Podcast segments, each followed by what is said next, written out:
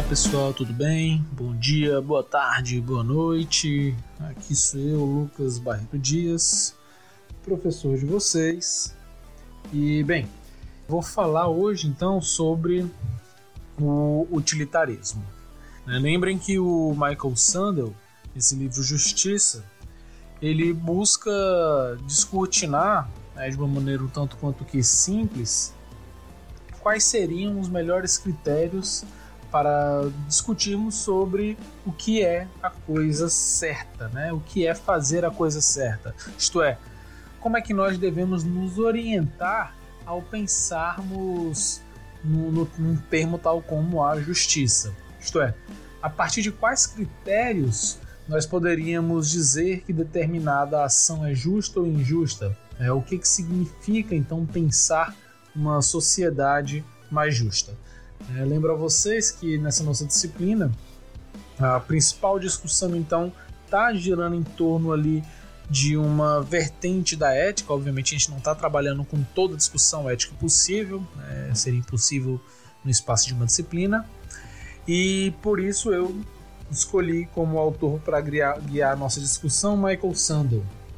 Sobretudo porque ele faz um passeio não apenas entre alguns dos principais filósofos da, da história do pensamento ocidental, como também nos traz algumas reflexões baseadas em fatos reais ou mesmo ficções, problemas éticos historicamente enfrentados por outros pensadores e que de alguma forma reaparecem nas nossas discussões cotidianas. Afinal, discutir é, em que sentido vamos poder falar da busca por uma felicidade, o que, que significa essa felicidade, se a, a felicidade da maioria deve sobrepujar a da minoria, ou em que medida podemos falar de liberdade como algo completamente inalienável, é, quais os limites dessa liberdade, o que, que significa né, essa palavra tão utilizada né, como a liberdade, e também o que significa dizer que a virtude ou alguma concepção de virtude deve fazer parte do debate público.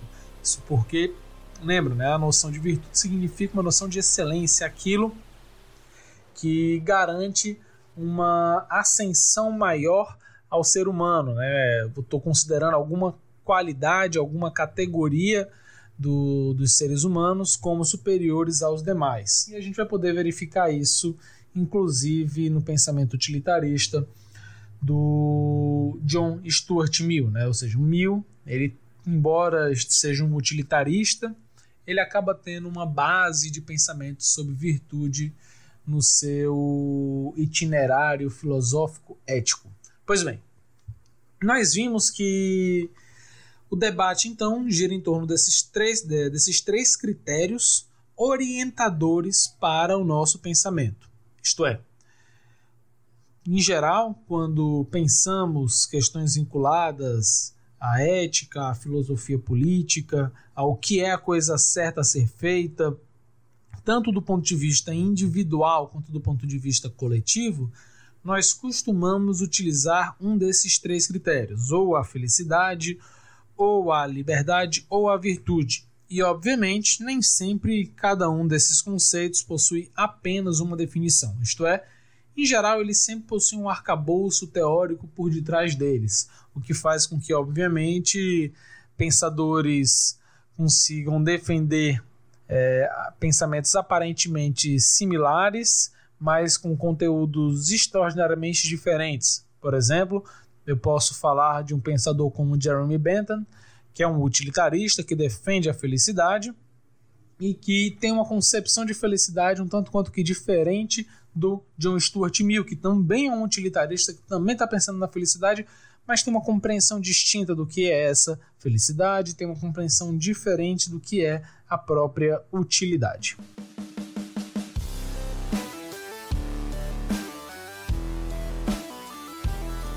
Pois bem, lembrados aqui do nosso métier né, filosófico, nosso métier ético, né, o, o aparato conceitual com o qual nós estamos trabalhando, é, lembro a vocês que o livro base, né, de novo, é o Justiça, o que é fazer a coisa certa, do Michael Sandel. Imagino que muitos de vocês já tenham conseguido acesso a ele. Né? E, bem, não vou aqui relembrar a discussão do primeiro capítulo, é basicamente uma posição dessas questões que eu estou relembrando, e mais uma vez, tem um vídeo meu já no YouTube é, trabalhando um pouco isso, então não, não retorno a esse ponto, mas retorno sim ao ponto do Jeremy Bentham. Bem, lembra vocês que o Jeremy Bentham é um pensador do século XVIII, então ali dos seus 1700, e é, até também um pouco ali do, do, do 19, né? Também, até o primeira, primeiro os 30 anos ali do século XIX.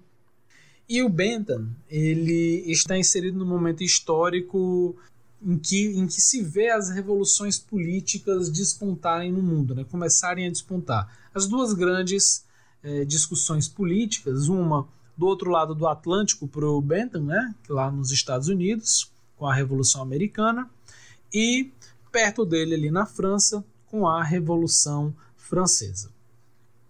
E ele vê justamente um grande debate retornando sob o ponto de vista do que, que deve ser colocado em questão, se há igualdade ou há liberdade. Porque o principal instrumento que orienta, o principal critério, por exemplo, que orienta a Revolução Americana, os chamados pais fundadores da Revolução Americana, né, o, o Washington, John Adams, é, enfim, entre outros lá, é a noção de liberdade pública, certo? Liberdade pública. E junto a essa noção de liberdade pública vem uma noção de felicidade pública que não tem nada a ver com a noção de felicidade do Bentham. A felicidade pública lá dos americanos está vinculada ao fato de que, que no exercício da atividade política se descobre a liberdade né, como algo novo né? não simplesmente como a liberdade de movimento, né? não é simplesmente algo como contrário à escravidão, mas como algo novo, a capacidade de você estar diretamente vinculado ao governo do, do local onde você habita, e isso gera um tipo de felicidade, que é a felicidade pública, é uma felicidade ligada diretamente com a vida política. E na, na França, a gente tem a aquele mote clássico né, francês, que é o liberdade, igualdade e fraternidade.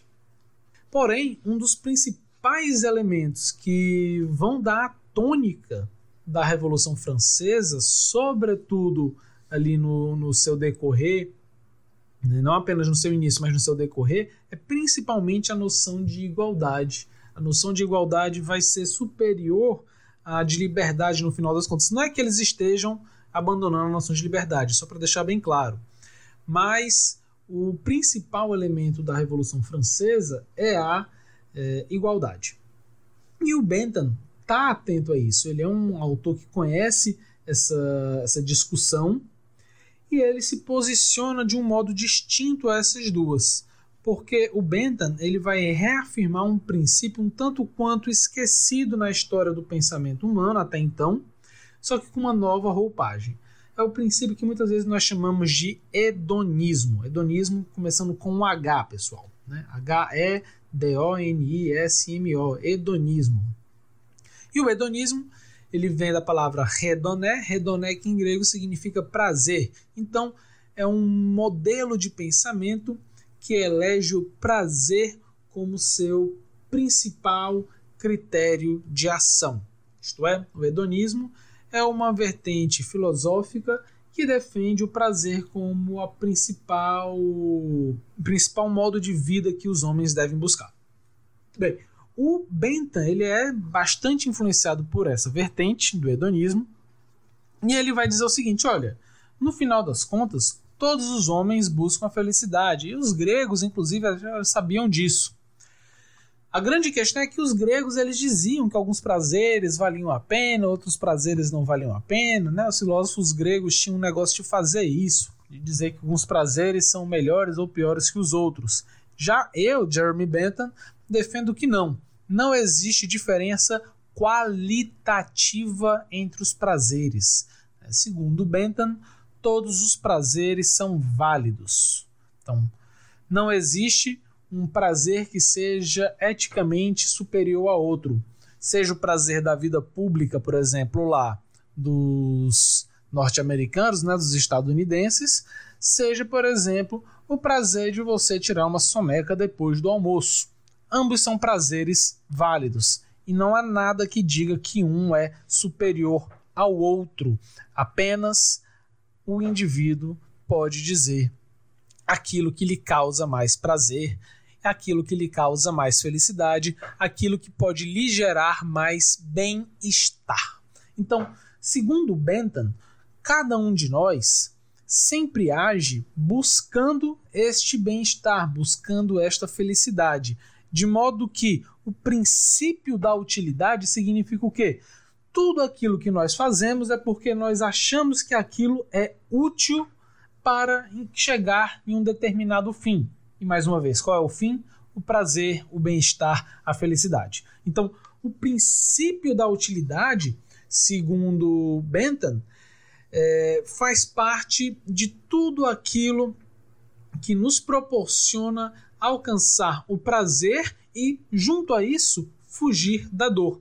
Por isso que a primeira frase do seu principal livro sobre a moral, que é o, sobre a legislação e os fundamentos da moral, o Bentham vai dizer que o prazer e a dor são dois mestres soberanos, são dois senhores soberanos e no final das contas, é a partir dessa busca do prazer e da fuga da dor que todos os conceitos de certo e de errado surgem. Isto é, aquilo que eu digo que cada um de nós deve fazer ou não deve fazer sempre provém dessa noção de busca do prazer e fuga da dor. Então, para o Bentham, tudo aquilo que se faz ou se deixa de fazer, de alguma maneira, busca isso. Talvez eu até me prive de um prazer, mas talvez eu me prive desse prazer porque eu sei que caso eu realize, virá uma dor muito maior. Então, não é porque eu não quero aquele prazer, mas porque talvez eu faça um cálculo entre as consequências possíveis e veja que existe uma consequência que é mais desejável evitar do que aquele prazer de ser alcançado. Isto é, eu posso verificar que eu tenho um determinado prazer que eu posso alcançar. Vamos dizer que, sei lá, vai ter um mega concerto, um espetáculo maravilhoso acontecendo e eu quero muito assistir. Eu sei que isso vai me causar né, um grande prazer. Só que ao mesmo tempo eu penso, porra, caso eu vá para isso, eu vou precisar gastar muita grana, ou sei lá, o negócio é nas Europa, sei lá, e aí eu preciso comprar uma passagem caríssima e pagar o, a viagem toda, enfim, vou gastar uma grana toda, vou ficar endividado, isso vai me dar maior dor de cabeça, e aí eu faço um cálculo que só eu posso falar sobre ele.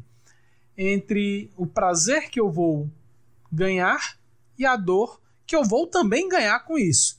Então, caso eu realize isso, será que vale a pena a dor que eu vou ter para o prazer que eu vou ganhar? Se eu considerar que sim, vale a pena, beleza, eu faço. Se eu considerar que não, não vale a pena, o prazer não é bom o suficiente para a dor que ele vai gerar, então eu não faço. Então, tudo aquilo que nós fazemos ou deixamos de fazer é sempre um cálculo entre prazer e dor. Se a dor não é uma dor suficientemente forte, eu arrisco para conseguir ter um prazer específico que eu esteja buscando. Mas se eu acho que aquela dor na, não, não pode, por exemplo, me barrar, né? Então, quer dizer, é, caso eu acho que a dor não pode me barrar, eu arrisco. Caso eu acho que a dor é excessiva, eu evito então aquele prazer. Veja, isso a gente está falando sobretudo do ponto de vista individual, do que eu e cada um de vocês escolhe realizar. No entanto, percebam que o Bentham ele quer levar isso não apenas para o ponto de vista de escolha individual, mas também para o ponto de vista da coletividade, porque ele pensa o seguinte: toda a coletividade também funciona assim, e se cada um ficar sempre buscando o seu prazer, pode dar uma confusão muito grande. Então é necessário que o governante, o legislador, por isso que os princípios da moral e da legislação, o título do, do livro dele, os fundamentos e princípios de toda moral e toda legislação. Por isso que ele vai dizer que a legislação também tem que levar isso em consideração. Então, todas as leis, elas devem ser criadas com base numa relação de punição e benefício, de modo que eu sempre seja punido em ações que podem levar a um desastre do grupo. Então, eu tenho que, por exemplo, é, barrar os assassinatos. Por quê? Porque eu tenho que barrar um tipo de ação que vai levar a uma desestabilidade do, do sistema político, do sistema social. Eu tenho que criar, por exemplo, punições para que as pessoas não queiram fazer isso. Eu tenho que criar punições para barrar a busca por determinados prazeres que podem gerar mais infelicidade para o grupo do que felicidade. Então veja, qual é o critério para se estabelecer as leis de uma sociedade, segundo Jeremy Bentham? Aquilo que vai gerar a maior quantidade de prazer para a maioria da sociedade. Então, o Bentham entende que sempre o bem-estar da maioria deve estar sendo considerado. Para isso, então, eu crio leis, crio regras, crio benefícios e crio punições para que as pessoas possam agir em conformidade com aquilo que vai gerar um maior bem-estar para a maior parte de toda a sociedade. Então, o que, que significa? Caso eu realize algo que vai gerar o bem-estar da maior parte, eu sou beneficiado. Caso eu realize algo que vai gerar uma desestabilidade para a maior parte da sociedade, então eu sou punido. Então a punição ela vem desse princípio, né, do respeito à felicidade da maior parte. Então, por conta disso, sobretudo o Sandel né, já nos mostra que existe aqui então uma não necessidade de se respeitar os direitos individuais. O que deve ser respeitado principalmente é, são os direitos da maioria. Os direitos individuais acabam podendo ser deixados um pouco de lado. Eu vou, vou ser bem sincero com vocês: isso, em última instância, precisa ser bem analisado, certo? Já já explico por quê de toda forma, é, ele abre margem para essa possibilidade, certo? Não significa que o Bentham vai dizer que sempre o direito individual tem que ser esquecido, mas numa situação entre sacrificar um em benefício da maioria, geralmente vai rolar isso para o Bentham, né?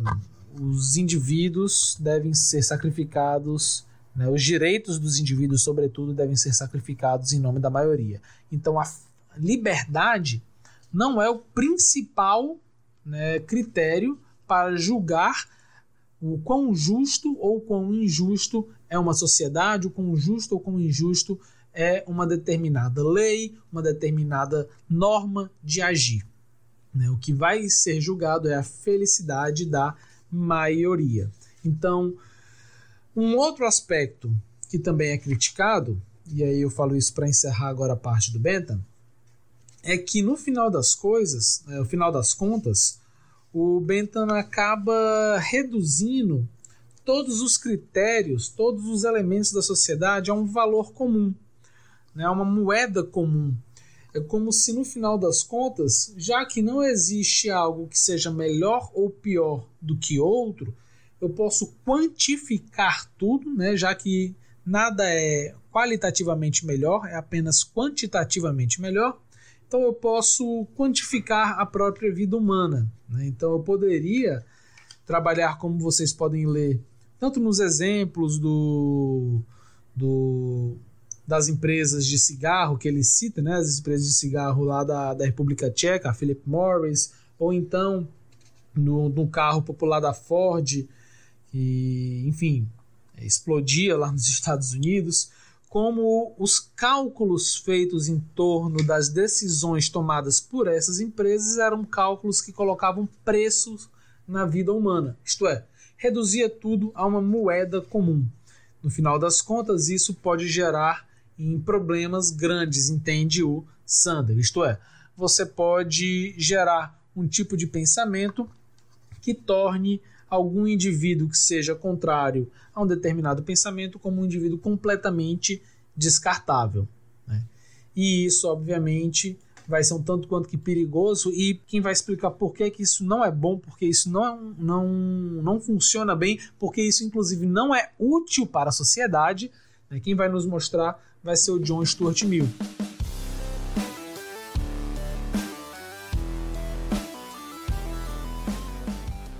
Próprio John Stuart Mill quer mostrar como esse utilitarismo do Bentham, como é um utilitarismo muito exagerado, ele acaba não sendo muito útil ele traz problemas. Né? Então, o que, que o John Stuart Mill vai fazer? Ele vai nos mostrar que é possível criar um pensamento utilitarista que defenda também a liberdade humana e que também promova uma noção de virtude. Pois bem, que, que John Stuart Mill fala disso? Bem, segundo Mill, de fato o nosso colega Bentham está correto quanto à noção de que devemos sim sempre buscar o que é mais útil para proporcionar a maior felicidade. No entanto, o John Stuart Mill ele entende que não é necessário nós reduzirmos todos os prazeres à mesma moeda, ou também não precisamos diminuir a dignidade humana a fim de fazer isso para então conseguir unir esses modos de, de compreender a, a, busca pela felicidade com a liberdade, o Mill vai se dedicar a trabalhar com esse conceito de liberdade e vai tentar colocá-lo dentro desse esquema. E vocês podem reparar que é muito interessante a saída que o Mill encontra para conseguir elaborar uma teoria que favoreça a felicidade, mas que sem, né, sem que para conseguir isso ele precise botar a liberdade de lado. Então, o que, que o Mill vai fazer? Ele vai dizer que de fato as pessoas devem ser livres para fazer o que quiserem, né? no entanto, isso não deve fazer com que elas estejam permitidas a fazer mal aos outros, porque isso iria, por exemplo, ser algo contrário ao princípio da felicidade da maior parte. Além do mais, o Mill está pensando o seguinte: não apenas do ponto de vista individual, mas do ponto de vista coletivo, nós devemos sempre pensar em maximizar, né, em aumentar a, a utilidade, a felicidade, não apenas no, no curto prazo, mas, sobretudo, num, num, num, longo alcance, né, num longo prazo. Isso porque é óbvio que às vezes nós agimos por impulso pensando na felicidade é, imediata, mas muitas vezes é justamente isso que nos causa grandes problemas. Então, o Mil não está dizendo para deixarmos de fazer as coisas que nos dão prazeres imediatos, mas que saibamos bem ponderar isso, né, visando, sobretudo, como é que isso vai ocorrer não apenas hoje ou amanhã, mas ao longo da nossa vida. E da mesma forma deve ser pensado para uma sociedade, porque a sociedade ela não existe só agora para 5, 10 anos. Ela existe pretendendo se né, estender aí por mil, dois mil anos, ou tanto quanto que de anos for possível à frente. A tentativa de, todo, de toda a fundação é, política e social é se tornar algo permanente e não algo que pode é, ser destruído a qualquer momento. Então, para o mil, é imprescindível, inclusive, que se respeite a liberdade individual justamente para que a felicidade se torne possível. Isto é, como é que o Mill acha que isso favorece a longo prazo a felicidade na maior parte, a felicidade da coletividade? Ele pensa o seguinte: olha, caso exista uma opinião divergente da maioria, ela não deve ser simplesmente é, excluída. Ela deve ser sim ouvida. Por quê? Porque se ela se provar verdadeira, significa então ele vai corrigir a opinião da maioria e vai, por conta disso, melhorar a maioria. Ele vai melhorar a opinião pública. Se ele provar que a opinião pública não está certa, e ele se provar correto, significa que ele vai melhorar a opinião pública. Se, no entanto, ele estiver errado, ele está forçando que os membros não aceitem as coisas dogmaticamente, que eles estejam com a mente afiada para não aceitar que uma pessoa é, falando, enfim, coisas sem sentido, simplesmente tome poder. Isso vai fazer então com que as pessoas estejam sempre com o pensamento afiado, com o pensamento funcionando, de modo a conseguir se precaver de coisas futuras. Isto é, ele vai estar tá cada vez mais dilapidando o pensamento da comunidade. Vai fazer com que a comunidade consiga reparar melhor o que é falso do que é verdadeiro. Então, em todos os casos, estando uma opinião né, individual contra a maioria, estando ela certa ou estando ela errado, ela sempre vai acarretar em benefícios a médio e longo prazo, sobretudo, para a sociedade na qual ele está inserido. Então, o que o Stuart Mill está fazendo é: olha, Bentham, não é necessário que abandonemos os direitos individuais e as liberdades para conseguir pensar no princípio de felicidade, no princípio de utilidade. Na verdade, se a gente colocar a liberdade desta maneira, o que a gente está fazendo é justamente melhorando a sociedade, inclusive maximizando a felicidade pública. Porque veja, não é qualquer felicidade, mas é a felicidade da maior parte e, sobretudo, aqui Mil vai trazer o, o argumento da virtude e também vai ser uma felicidade que vai trazer a um desenvolvimento mais pleno do ser humano.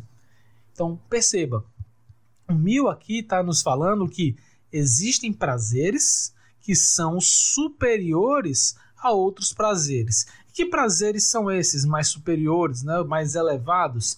São os prazeres que fazem com que os seres humanos consigam atingir um grau de excelência maior, se tornem pessoas melhores. E isso significa o quê? É, melhora a capacidade deles coexistirem juntos e evoluírem.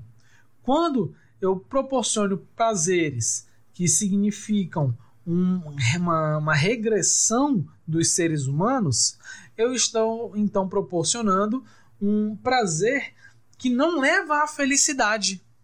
Percebe? Então existe aqui uma diferença entre prazeres, porque, bem, para o Bentham, prazer é prazer, dor é dor e ponto final. Né? Não vai ter a distinção ali qualitativa dos prazeres. Para o, o Mil, não. Para o Mil, existe sim qualidades que devem ser levadas em, consideração. Alguns prazeres são sim superiores aos outros. Na verdade, alguns prazeres levam então à felicidade da maior parte, a felicidade da maioria, enquanto que o, alguns outros vão impossibilitar ou pelo menos dificultar mais isto.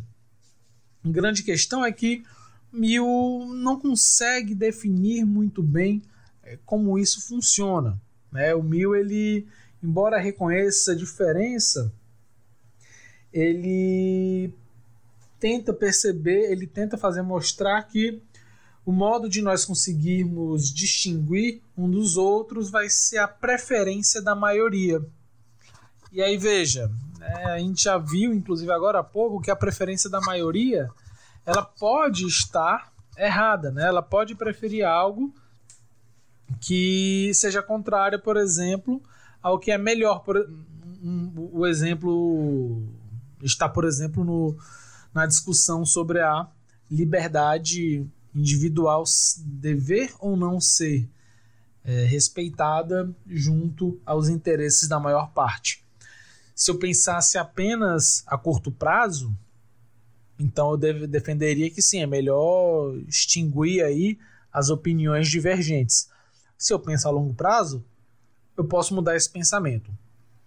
Então, o Mil ele parece apostar que a maior parte da sociedade poderia dizer quais são os melhores prazeres e quais são os piores.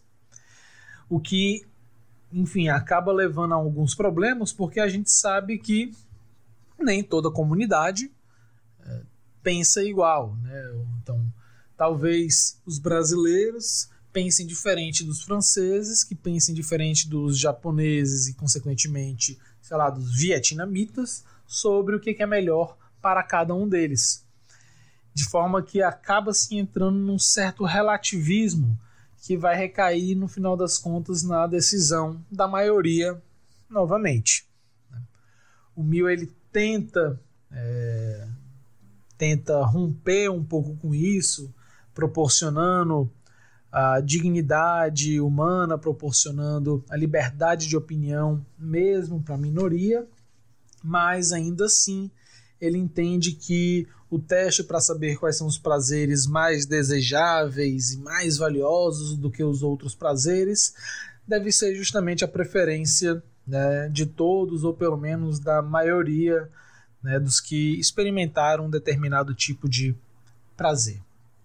E aí, isso sim nos diria qual é o prazer mais desejável, né, aquilo que vai levar de fato a uma sociedade melhor.